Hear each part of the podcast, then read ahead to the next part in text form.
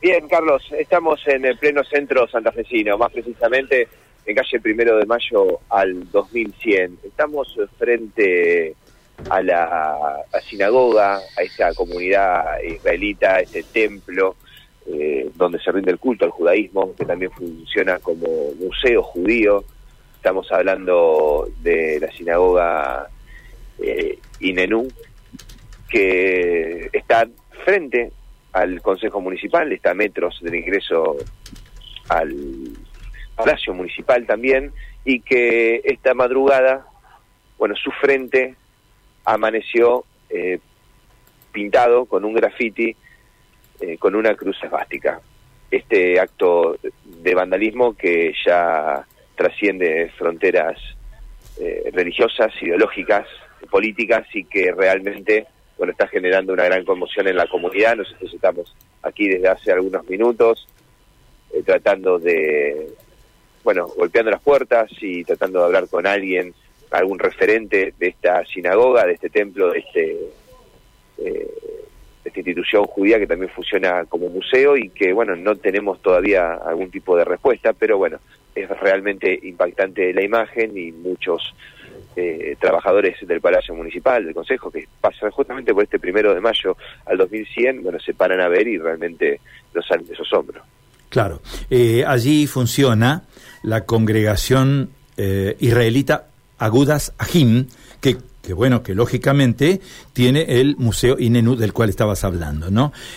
bueno, estos hechos se repiten desgraciadamente en distintos niveles. Eh, no es la primera vez que reflejamos esto en nuestras crónicas. Ocurre en los templos, ocurre en los cementerios. Y bueno, y forma parte de toda esta demencia ¿eh?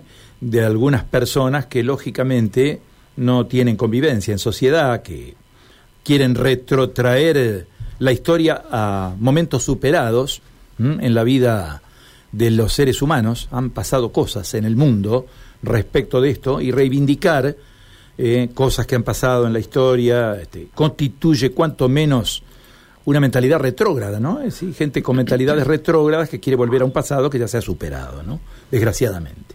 Vamos a seguir recorriendo algunas instituciones eh, judías para entender si esto es un hecho aislado o si, bueno, es otra otra cuestión, ¿no? Más más organizada, pero en definitiva, digo, llama poderosamente la atención el lugar, eh, la zona. Eh, aquí estamos viendo, eh, pasó una persona preguntó si aquí había cámaras y la verdad que en este sector puntual, porque estamos prácticamente en la calle, en la cortada de ingreso a, a la zona trasera de, de, lo que es el Consejo y el Palacio Municipal y no, no se observan cámaras de seguridad en, el lugar. ¿no?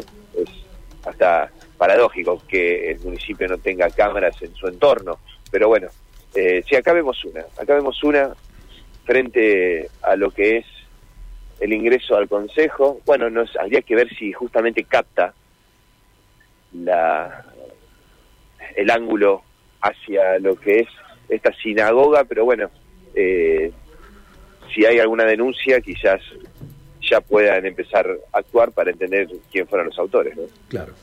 Muy bien, Matías, estamos atentos a la información, a la evolución de la investigación del caso.